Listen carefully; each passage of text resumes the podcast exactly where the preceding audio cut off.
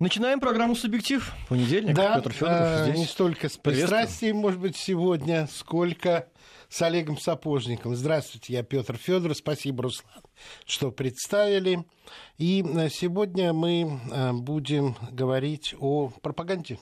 Да. О ее базовых составляющих, об истории, практике и, и сегодняшнем дне, потому что вот, Руслан, задумался над чем. Как так получается, что, скажем, концерт в Пальмире, помните его, Да, конечно, да? Да. А, Говорят, туда аккредитовались все журналисты американские, работающие в Москве, а не поехал никто. Вот никто, ни один не поехал. Такое случайное совпадение свободных журналистов. А то, что на пресс-конференции ВОСХО в Гааге, когда выступали очевидцы и участники того, что Запад упорно называл химической атакой, тоже не было ни одного западного журналиста. Это тоже совпадение или результат каких-то действий. Ну и, наконец, последнее, что меня не перестает занимать, это тотальное молчание британских СМИ по делу Скрипалей последние дни. На мой взгляд, само отсутствие информации о, э, как было сообщено, выздоравливающем Скрипале и отсутствие каких-либо э, заявлений, обращений, слов его дочери, которая находится, э, тоже непонятно где, нам объявили, на одной из военных баз э, Великобритании. Это что? Э, Тоже английских журналистов сразу всех перестало это дело интересовать? Или есть какие-то инструменты, которые заставляют журналистов поступать так или иначе, освещать то или иное событие, а другое не освещать, и терять интерес к делу, которое, казалось бы, будоражило э, всю страну на протяжении э, нескольких месяцев. Ну, не сразу мы перейдем к этому, и не задаю я, Олег, напрямую тебе эти вопросы, мы к ним придем. А сейчас э, давай продолжим то, на чем мы остановились в прошлый раз, на то, как достаточно успешно или, может быть, цинично действовала британская пропаганда во время Первой мировой войны. Удалось ли этот опыт реализовать во время Второй мировой войны? А, Вопрос очень сложный. В чем-то удалось, в чем-то нет. Здесь нужно а, понимать, мы вот в прошлой передаче говорили, Первая мировая война, она как раз характеризуется торжеством пропаганды. Да. А, И Россия, и Германия, и Австро-Венгрия, они рухнули по внутренним причинам. Да. А, Было подавлено воля к сопротивлению по разным причинам, политическим, экономическим. Но вот именно тыл не выдержал вот этого напряжения. А, а, а, а, а не- Османская империя? ну, здесь вопрос э, сложный, но, в принципе, то же самое. То же самое. Да, хотя Османская империя потерпела много еще и военных Я, поражений. я просто хочу сказать, что рухнули четыре империи. Да, и в основном по внутренним причинам. Да. И эти внутренние причины были в значительной степени вот результатом целенаправленной пропаганды союзников. И англичане, как мы говорили там, на прошлой передаче, а, а, закономерно этим гордились, хотя, может быть, не стоило бы им об этом сильно хвастаться. Потому что вот э, своей хвальбой в межвоенный период они создали у тех же немцев очень сильный иммунитет к внешнему воздействию. И, возможно, какие-то даже антидоты, И э, противодействия. я даже думаю, что они у немцев создали преувеличенные представления о роли пропаганде. И именно благодаря этому нацисты еще даже до прихода к власти э, с- уделяли огромное внимание именно пропаганде. Хочу назвать, э, напомнить, что Гитлер, кстати, там начинал как э, пропагандист. Совершенно верно. А, вот. А, ну, поскольку времени у нас мало, я бы даже предложил, может быть, вот, а, сфокусироваться на следующем. Чем немцы выстрелили? Вот, а, Конечно, я просто конечно. сразу скажу, что в начальный период, особенно войны, Второй мировой войны, не только Великой Отечественной, Да. а всей Второй мировой войны, немцы были безусловными лидерами и а, наиболее успешными пропагандистами. А, дело в том, что а, а, пытаясь понять причины своего поражения, почему они проиграли в той пропагандистской войне, они э, сделали ставку на новые технологические, на тот момент, самые технологически передовые методы пропаганды. Ну что это было, радио? Это было радио, несомненно. А если мы вспомним там Первую мировую войну, вот, э, эффект пропаганды это листовки, да, то есть это вот uh-huh. там ну, газеты, которые с трудом можно там забросить там в тыл там, и так далее. То есть это в любом случае ограниченная зона воздействия. Ну, если не считать там какие-нибудь там нейтральные газеты, там что-то там напечатают, но это скорее больше там, ну, пиар, там какой-то нецеленаправленный да. пропаганда. А радио, который бьет, особенно с короткими волнами, из одного а, участка там, земли до другого добивает, да проникает везде, куда да. угодно. Это ну, элемент... до Англии хватало и длинных, и средних волн. А, и до Америки им хватало. Они и на Америку вещали, я имею в виду немцы. Да, конечно. А, немцы создали вот, вот одну из самых-самых э, эффективных э, систем а, радиоборьбы а, суть которой сводилась еще, плюс, вернее, который сводился к тому, что это было тоталитарное государство. Угу. И все а, моменты гуманитарной жизни были консолидированы в рамках фактически одного ведомства, Министерства пропаганды и народного просвещения. Который руководил которым... доктор Геббельс. Геббельс, да, и он был не только пропагандист, но туда входил и кино, и живопись, там, угу. и, и пресса, вот, вот все, все, все, все, вот, что вот сейчас вот называется там какие-то вот гуманитарные аспекты там, социальной жизни, они вот контролируются этим государством.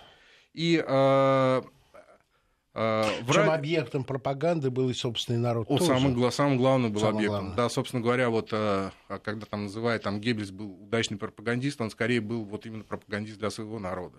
Потому что вот тот факт, что э, Рейх рухнул, там уже когда бои шли на руинах там, рейхсканцелярии, там, Рейхстага там, и так далее, какое ну, разительное отличие от того, что было там в Первую мировую войну, да, когда, помним, да, перемирие немцы подписали тогда, когда были во Франции. Да.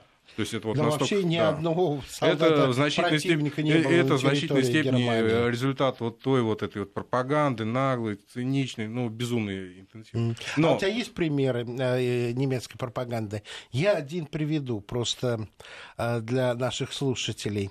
А это был прием уже к, ближе к концу войны. Его задействовали, его часто нельзя было, но тем не менее очень эффективный. Так называемый забытый микрофон когда э, два ведущих э, новостей э, читают новости, и, допустим, ну вот одна из новостей – это спрямление фронта.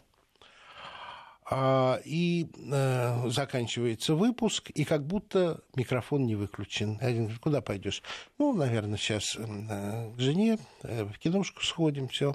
А ты как? Слушай, знаешь, я все-таки тебе должен сказать, что я никак не могу вот то, что ты новость читал, спрямление фронта, но ведь отступаем же. Но ведь отступаем. Он говорит, старик, у нас тут был брифинг, ты отсутствовал в Министерстве пропаганды.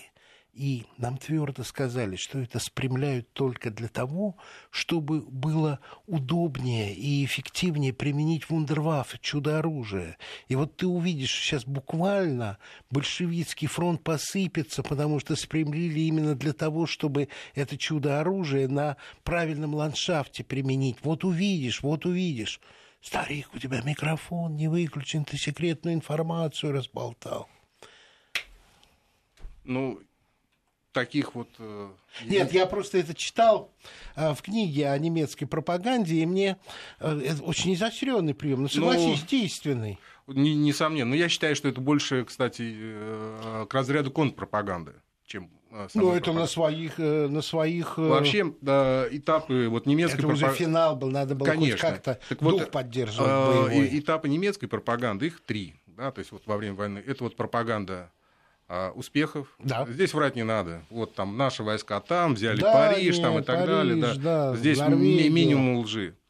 А второй этап это так называемый. Единственное, что о потерях не сообщать, потому что потери в первые дни авиации на войны с Францией были огромные. Французские летчики дрались смело, а, а пропаганда представила так, что это была легкая прогулка без жертв. Ну вот второй этап, когда э, это Москва, угу. и в первую очередь это вот Сталинград, вернее, вот, вот такой период это а, а, растянутый. До Сталинграда, да. да.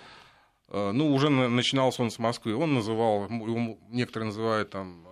Я имею этап, в виду до поражения в Сталинграде. Этап э, критического осмысления. Вот неудач. так. Да, то есть вот, ну, неудачи же есть, их трудно скрыть, Да. да, то есть, соответственно, вот как, э, как раз то, что вот э, ты вот, Петр, привел, это вот похоже вот на вот это. Мгм. Ну, генерал Мороз, генерал Грязь. И, э, ну, не только, потому что нужно было и на себя смотреть, да, то есть вот Гитлер же активно использовал вот эту тему вот, там, предательства генералов, да, там, Предательство генералов, и наши Да. войска разбиты не большевики, а генерал Мороз и генерал Вот. Грязь. Ну, и, это... и третий этап это вот ужас поражения. Его еще Да. иногда называют там позитивный пессимизм, как ни странно. М, То есть это вот ты вот пессимист, ты вот не веришь, но ты веришь вот, э, вот как раз чудо оружия. Да. Это вот сейчас вот что-то там изменится, это Да. какие-то вот. э, там. Но э, ты меня спросил, Петь, вот привести примеры. Я э, хочу сказать, что не- немцы были пионерами вот, э, использования всего спектра радиопропаганды. Ага. Радиопропаганда, их есть вот три, да, белые пропаганды. Да. Это вот э, государственное радио, вот оно вещает, оно вот там не скрывает там своих флагов там, и так далее. Это серая пропаганда. Это вот э, с непонятными источниками. Это Мгм. вот, э, ну, по- а по- все понимают, что она немецкая. Мгм. Но она может изображать там вот это какие-то немецкие ученые, якобы там Мгм. говорят там что-то такое вот. Затирает, э, так сказать, источник финансирования, Мгм. там, источник управления. И вот э, в чем они были просто вот асы, особенно на первом этапе, это так называемая черная пропаганда. Черная пропаганда это выступление радиостанций, а под фальшивым флагом, еще называют операция под А, фальшивым флагом. То есть лже-британская радиостанция. А у них даже было новый BBC. Вот так. Даже, да, даже вот так было. А, вот э, ты попросил примеры, вот по поводу Франции. А, немцы запустили такой проект, он назывался «Конкордия». Он работал, кстати, и во время э, Великой Отечественной войны, там, на первом этапе. Это создание вот этих вот лживых черных вот этих радиостанций. На Францию они вещали якобы от имени коммунистов, Мгм. Что не надо нам вот сопротивляться, это не дело рабочих, вот сейчас это империалисты вот тут вот Понятно, воюют. дерутся, а наше да, да, дело... да, да. Это э, выступление от имени пацифистов. Мгм. Вот э, все дело надо решать миром, это не стоит того, там бла-бла-бла. Мы должны вот сохранить там Париж, там Реймс, и наше все вот это. Мгм. Вот. У нас сегодня такие без радио есть. А, Вот, э, ну, это было как радиостанции, понимаете? Я понимаю. Потому что слушатель радио, вот тоже надо понимать, да, он не может понять, откуда идет этот Совершенно сигнал. верно. А в условиях кризисных моментов все э, слушают, они, э, люди, естественно, хотят понять, что происходит. Да, да, да, они что- ищут источники. Да, да, да, да, да. Вот. Э, Что касается вот Фра- Францию, они просто вот, вот э, ну, сломали вот этой пропаганды. Я вот наткнулся совершенно случайно, читал мемуары вот, сына Цветаевой, э, Георгия Ефрона. Он там вел Мгм. дневник. И вот, а он тоже слушал, он же там э, в Париже воспитывался там. Да. И слушал, я слушал рабочее радио из Парижа. Они все убедительно говорят, зачем вот эта война. Это он пишет уже здесь, вот в Москве. Здесь, в Москве, Здесь, да. в Москве, да. То есть вот вы понимаете, что вот это вот радио, которое немцы направляли в Париж, вы слышали здесь Ну, и конечно. воспринимали, да. Конечно. Э, Вот. А, Что Пока ка- война не Но это началась. черная пропаганда. Вот э, что касается вот белой, у них тоже был- были хорошие такие моменты. Вот мне вот очень нравится. Вот известный такой пример, наверное, у нас неделя прошла с дня радио, да, это такой антигерой радио, там у британцев называют его Лорд Ха-Ха или Гав-Гав. М, Это Уильям Джойс, вот очень интересная такая личность. Он американец, который вот переехал там в 20-е, там, в 30-е годы в Британию и стал там, кстати, одним из активистов британского вот этого фашистского союза. Да, лорда Мосли. Да, Да, С, этим, с этим Мосли он там, вот у него, кстати, Мосли ведал пропагандой. Мгм. Накануне Второй мировой войны он перебрался в Германию и подал заявление о гер- принятии британской подданства. А, И когда началась война, он стал вещать вот как раз на этом самом New BBC. Вот это, и э, он был ну, сам по себе опытный пропагандист. А, Он хорошо знал британскую аудиторию. А, Он говорил на великолепном вот этом э, лондонском вот, э, наречии, которое вот выдавало в нем вот именно вот это Posh вот, language, да. а, Вот, и его как раз вот э, многие, он, имя свое он не называл, естественно, слушателям. Мгм, Он говорил иронично, вот, вот вот британец такой. Там, мгм, мгм. вот, вот, это. Там же и Вудхаус работал. Вот я как раз вот после него хотел сказать. А, Вот. И вот этот лорд Ха-Ха или Гав-Гав, ну там Хау-Хау. да. Гав-Гав. Да. А, Он там даже в мемуарах Черчилля вы найдете, вот настолько вот он злил вот этих вот англичан. Мгм. Это вот было вот... про- Попадал. И знаете, после войны они его повесили. А Вудхаус простили. А лорд, причем вот этого Джойса повесили, несмотря на то, что он никогда не был британским гражданином. Он был сначала этим самым американским гражданином, а потом был американским. Ну, вот. А, американским, а потом а, а американским, а потом э, немецким. То есть он вещал, будучи немецким гражданином. Ты когда говорил, что он переехал в Германию, ты сказал, что он запросил британское гражданство. Ой, я говорил... Немецкое. Немецкое, да, извините. Извиняюсь перед радио. Не страшно. А вот хаос, который вот э, Петя очень правильно вспомнил, а, автор вот этих...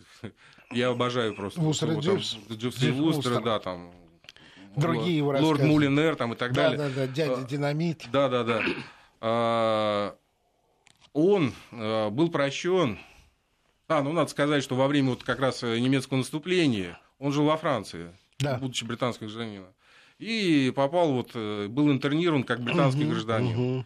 И... и согласился сотрудничать. Ну, вопрос, вот э, он-то говорил, что он не соглашался сотрудничать, он просто на магнитную ленту, якобы по просьбе своих почитателей, обозначил, что он жив. А его вот эту ленту показали, вернее, прогнали несколько эфиров, который произвели абсолютно тягостное впечатление на Британию. Он, угу. В то время он был вот, писатель номер один. Да. И он, э, будучи там, хорошим юмористом, он с, с такой иронией рассказывал вот об этом, там, о том, как он был интернирован. Угу. Его, э, самое интересное, что после, него, э, после войны возбуждали уголовное дело. Да. Он был под угрозой вот этого вот преследования, которое угу. никак вот не снимали. То есть он был в подвешенном состоянии. Он не вернулся в Англию.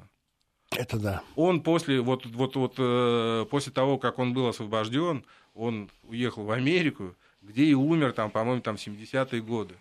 Хотя в последние там, за три месяца он был прощен, и ему даже дали орден этого британской там, коро... Э, империи. Империи, там, да. да. Вот. Но вопрос к тому, что э, британцы к своим вот этим людям, там же был не только лорд Хаха, они, да. и американцы, они вот ко, ко всем американским гражданам, которые вещают на вражеских радиостанциях, относились как к изменникам.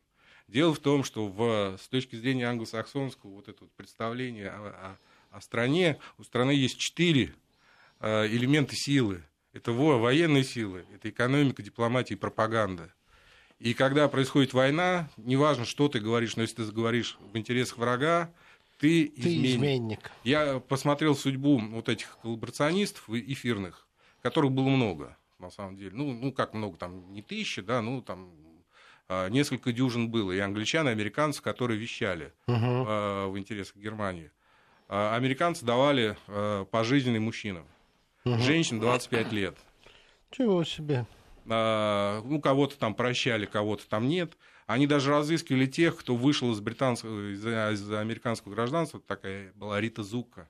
Угу. Она американка итальянского происхождения и вещала на э, радио э, Муссолини, в интересах Муссолини.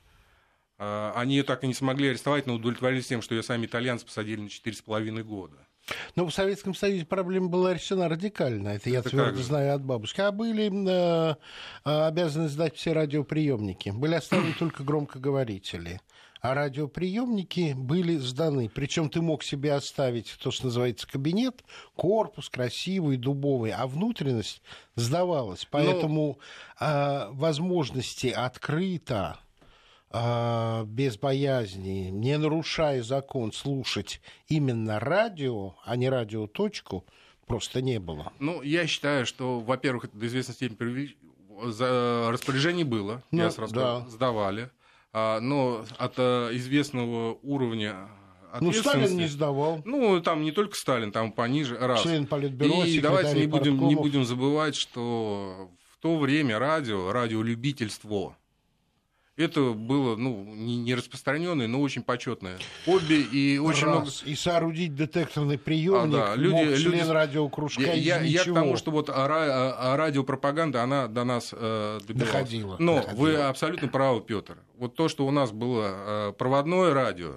а не эфирное, ну, в смысле, вот не вот... Да, да, да. да. Вот, оно в значительной степени э, нам облегчило жизнь здесь, в тылу, да. но осложнило жизнь, что касается э, вот, э, нашего населения на оккупированных территориях. Это так. Потому что немцы там вот, Да, вот использовали вот своё. эти вот сети, сети, да, и очень трудно было, вот, э, это известно по воспоминаниям очень многих партизан, э, одной из задач которых была как раз вот эта вот пропаганда на вот это вот население оккупированных территорий, как вот воздействие, что это было очень сложно с учетом вот, э, вот этого во- воздействия, ну, тарелка почти в Ну, каждом а доме. так вот, я э, думаю, у тебя такие факты есть. У нас были успехи во Ой, у время нас Второй мировой шикарно. Во-первых, э, э, надо сразу... вот, Великой Отечественной, да. Ну, в Великой Отечественной войне Для нас. э, э, у нас было отличие нас, допустим, от англичан. Э, И по стратегии выбора пропаганды, и по методам.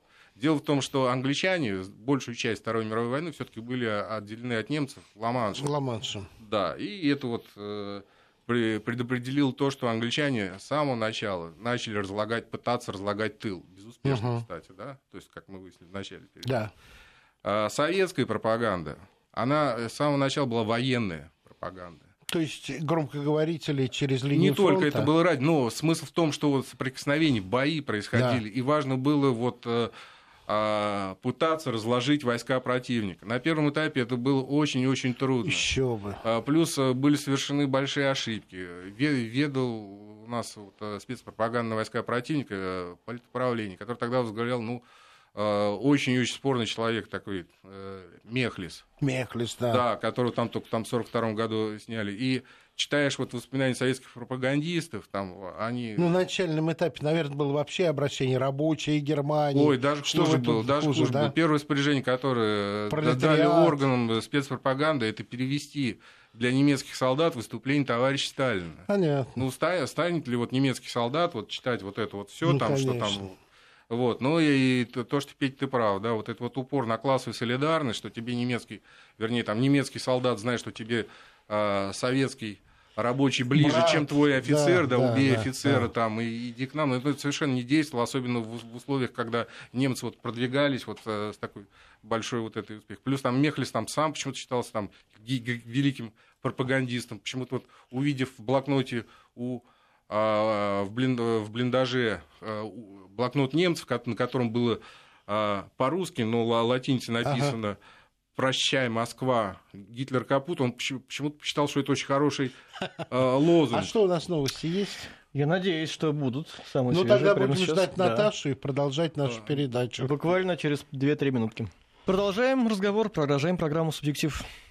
Да, у нас в гостях Олег Сапожников, я Петр Федоров, и продолжаем разговор об успехах э, Советской советской военной пропаганды во время Великой Отечественной войны. Э, Так вот, э, где-то с 1942 года, э, а, постоянно анализируя и учась на своих а, ошибках, и более того, привлекая в ряды спецпропаганды а, Пленных? страна- стра- Нет, не только, страноведов, Да. психологов, филологов, историков. Вот тут вот самый... Вот на- такой уровень. да, вот такой уровень был. Там были профессора работали. а, Вот.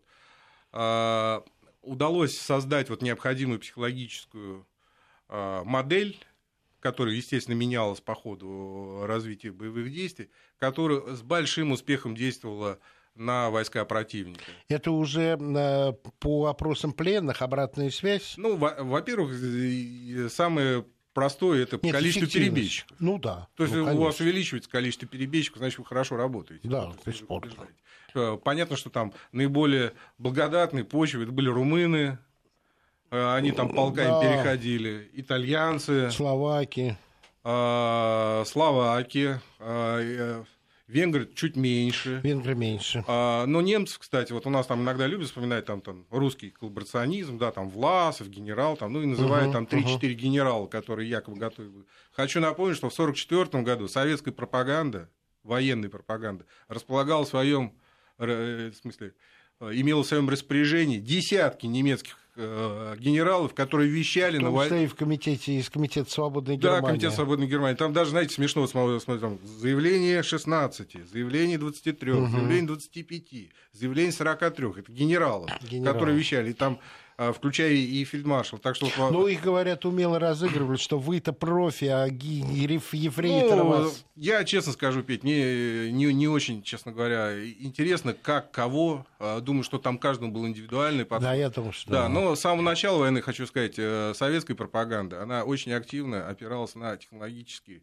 вещи. Вот, кстати, не только, как вот ты сказал, вот, мегафоны там и так да, далее. Да, да а, в распоряжении Советского Союза была одна из мощнейших, кстати, радиостанций, радио Коминтерн. Да, да. Она вот некоторое время даже была самой мощной в мире. И в дневниках Геббельса очень интересно, вот э, что делали а, русские. А, мощность сигнала, который усиливался еще за счет ретрансляторов угу. на островах Балтийского моря, достигал такой степени, что советское радио могло вклиниваться вот в это эфирное радио. А ты что? И происходило, вот, допустим, особенно наши вклинивались, когда происходили э, выпуски новостей, там, фанфары, там, там что-то такое, там, доблестные войска Рейха, там, взяли, там, Смоленск, там, да, и там так, ложь, какая ложь. А, то есть... А и э, дело в том, что слушатели немецкие, они, э, они же не знают, что это из, из Германии, ой, в смысле, из, из, России, из России да. То есть Союза. они воспринимают как передачи где-то здесь, да, вот, да, где-то да, вот да, радиохулиганы. И у Геббельса в дневниках, что вот э, по отчетам гестапо население воспринимает это как спорт. Сможем ага. ли вообще поймать этот русский передатчик а. или нет? А, они, ну, естественно, не поймали, не могли Конечно. понять, да, то есть ретрансляция прекратилась вот только вот с момента вот оккупации вот этих вот островов. ретрансляторов, да, угу. вот этих островов. А в конце вот, 44 -го года тоже вот наткнулся на воспоминания там одной немки, э, она в Восточной Пруссии, там в Восточной Померании, вот она там описывает, что вот мы там с семьей что-то собрались, Рождество, там бла-бла-бла, вот семьей, и э, слушаем радио, и вдруг радио прерывается, там, фанфары, сейчас будет прослушано там гла- э, важное там, правительственное сообщение, там, мы там собрались, там, сейчас там, через минуту будет опять там прослушано, все собрались, и вот опять фанфары, и там Гитлер дурак. И она описывает, что мы вот... так казалось бы просто. Да, но здесь-то пропаганда важна психологически, конечно, конечно. а пропаганда от, от военной пропаганды, вот от именно боевой, которая нацелена именно на разрушение, на подавление воли, это очень важно вот выбить вот именно психологически из этого седла. Вот. А, поэтому... Показать уязвимость. И очень, очень жалко, что вот, э, ну, мне лично жалко, потому что я этим вопросом, вот истории вот, там, военной пропаганды э, занимался, ну, не, не, не хочу сказать, что уж прямо там, до, до академических высот дошел, но тем не менее, очень жалко, что а, у нас вот как раз недавно был 9 мая, и, да. и очень, мне очень нравится, когда вот рассказывают и про саперов, там, и, и про летчиков, а про, про моряков. Да, причем там, знаете, там один, ну, просто герой был, там, извиняюсь, там, Лисичкин, который там вот полк этих э, э итальянцев просто привел под Сталинградом. Да. Причем он выехал, вот, э, заехал на своей машине по ошибке в расположение и не растерялся, да, сказал, кто тут главный там, а ну за мной. И они за ним пошли, как бараны. Ну вот э, про такие случаи тоже надо, конечно, рассказывать. Надо. И много-много из них погибло. И более того, а в конце войны они спасли очень много жизней, да и не только в конце, на протяжении всей войны. Каждый перебежчик, который перешел к нам, который сдался, это спасенные жизни наш, да, наших бойцов. Конечно. Там ну, с десятки крепостей, которые вот пропагандисты, с учетом, конечно, с участием немецких антифашистов, угу. распропагандировали, что вот э, люди задавались. А... Олег, ну вот закончилась война, у нас просто, к сожалению, очень мало времени. И э, начинается новая холодная война, начинается то, что называется psychology war, психологическая война, psychology warfare. Созданы специальные пропагандистские батальоны э, в НАТО, в том числе, конечно, и с английским участием. Э, что, что меняется в пропаганде. Ну, понятно, объект меняется. Теперь это Советский Союз. Ну, а не, не только Германия. Советский Союз, но и страны социалистические. социалистические да, страны народной демократии. Ну, на самом деле, война вот пропагандистская, она не заканчивалась. Более того, хочу сказать сразу, это еще Иренбург, кстати, отметил. О, как а, интересно. А, в конце... То есть она плавно перешла? Она даже до конца войны, антисоветская пропаганда уже присутствовала в работах э, американских и английских журналистов. Направленная на освобождаемые страны Красной Армии, не на Россию. Вы знаете, уже... там вот известный вот этот вот скандал с Оренбургом, да, там даже да. была статья, там, госп... там товарищ Оренбург упрощает, там и так далее. Вот эта вот статья, на которую отвечал вот эта вот газета ага. «Правда», она как раз касалась тех фактов, которые упоминал Оренбург.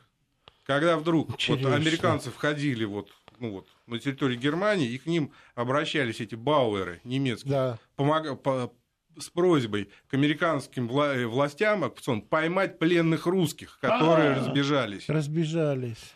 А корреспонденты там, по-моему, Дели Мир э, говорит о том, что если русские разбегутся, то в Германии будет голод, и мы должны помочь немцам. Нифига себе. И Оренбург написал об этом статью. Это гастарбайтеры, которые да, в рабском это, состоянии. Да, абсолютно.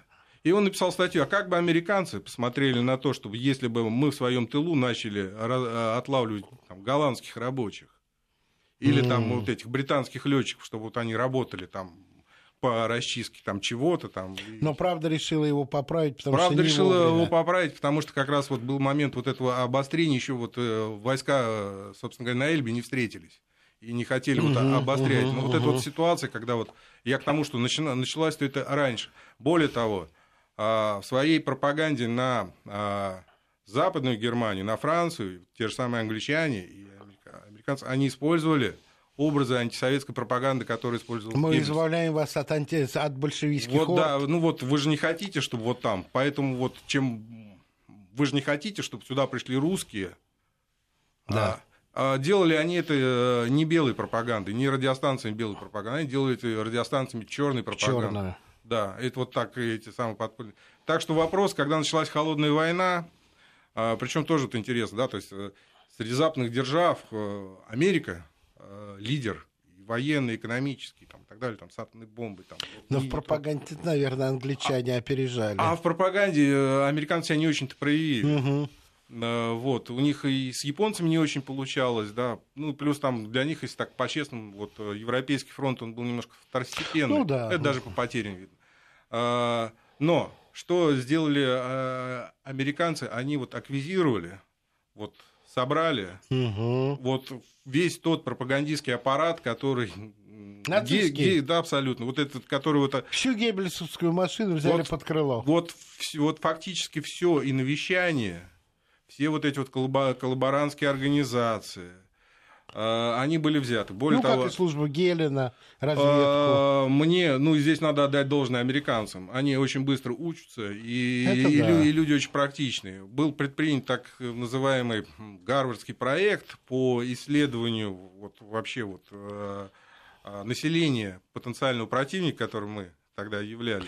Уже. В их распоряжении находились сотни тысяч перемещенных лиц были проведены глубокое анкетирование вот по всем а, аспектам бытовой, социальной, культурной там, и так далее, на основ... э, вот, жизни Советского Союза. На основании всего этого глубокого анкетирования, ну, данные этого гарвардского проекта, они известны, 50-е годы. Вот, э, сейчас они даже, по-моему, опубликованы, я сам с интересом некоторые анкеты читал. Э, были созданы вот эти вот рекомендации. Сейчас этот Погода. разговор буквально на несколько минут прервем и вернемся. 18.47, к сожалению, последняя часть нашей программы мы начинаем. Да, Олег, продолжай. Вот, и, соответственно, э, надо дать должное американцам. Они наладили вот эту вот э, систему, получив, как сказать, обучились. Угу. Они изучили этого потенциального противника, были разработаны а, как выяснилось, э, с учетом того, что там произошло в итоге в Советском Союзе, действенные методы пропаганды, были найдены аргументы психологические там, и так далее. А, это у них э, заняло много времени, и борьба эта велась с переменным успехом. Но механизм был э, тот же самый. Белая пропаганда. Серая и черная. Серая, серая и черная. Эти вот черные радиостанции, активно э, применялись, допустим, во время Будапештского восстания в 1956 году, да. во время Пражского, Пражского. вот этой весны, так, э, в 1968 году. Я думаю, в Берлине в 1953, когда рабочие вышли на демонстрацию тоже. При этом была вот э, Радио Свобода, Радио Свободная Европа. Угу. То есть это же был изначально а, прием черной пропаганды. Угу. Они же никогда не, они же до, наверное, середины 70-х годов никогда не признавали, что это американские э, на американские деньги. Они представляли как будто... Да-да-да, Комитет Свободной Европы. Да, какие-то филантропические да, общества, да, да, там да, что-то да. вот их там финансируют. Да-да-да. Потом, когда их уже вот, ну, были предъявлены там документы, там, ну да, а что такого? А что такого? Да, вот. А, ну, Бел... соврали, ну ладно.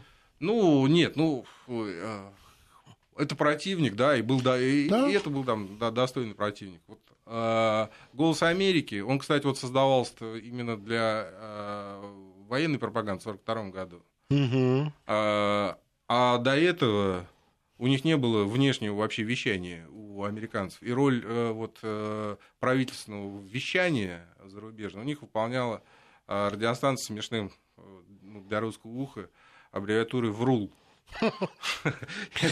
Э, World Radio University Listeners. А, понятно. То есть это вот э, мировое радио для вот э, университетского прослушивания, что-то да, такое. Да. Вот который вот заменил потом вот голос, голос Америки. Америки. Англичане, у них... Ну, у них, у них были радиостанции для своих войск вещания. Ну, я ну, мелкий не, не буду да. вообще вот этих... Э, даже, чё... даже сериал был, но о более позднем времени. Good Morning, Вьетнам. Угу, угу. Ну, это военные. Военные, чисто да. военные. Я да. сейчас говорю вот именно вот на... На противника, на, на, граждан. на нас, да. да. А, у англичан костяком как был BBC, так и оставался. Да. Он был создан вот именно как вот э, нормальный элемент вот э, белой пропаганды. Я имею в виду сейчас вот внешнее вещание. А, они до 60-х годов активно использовали вот эти вот э, передатчики и персонал, который воевал э, против Германии, ну, во время Второй мировой mm. они их использовали против э, Сове... Сове... Советского Союза и вот стран так называемого социалистического лагеря. А, Что ты имеешь в виду под специалистами? Техническими специалистами? Нет, я имею в виду вот этих креаторов. Просто мы, а. англичан мы опустили, да, у них да. там вот опыт черной пропаганды был довольно такой интересный, такой вот там, и вот эти вот радиостанции там, э, там Gustav Siegfried Eins, там а, Atlantik, mm. там Soldatensender Calais. То есть это вот, вот эти специалисты, они потом рабо- работали вот в, в этом... А язык? Здесь вопрос э, заключался в чем? Они же русского не знали. Русского они не знали. А... Ну, они принципы на... Нет, нет, начальники-то и не вещали в эфире. Это верно. Они руководили. То есть, тем... вот эти вот кре... креаторы, которые придумали все вот эти вот угу. э, штуки. Да-да-да, а... я понял. То есть, здесь имеется в виду, что сама метода была. Ну и плюс не надо забывать, что у англичан вот э, с самого начала, вот Петр ты сказал, а почему вот они вот не говорят там про Скрипаля там или там... У них... Я э, вернусь к этой идее, может, кто-то только что подключился.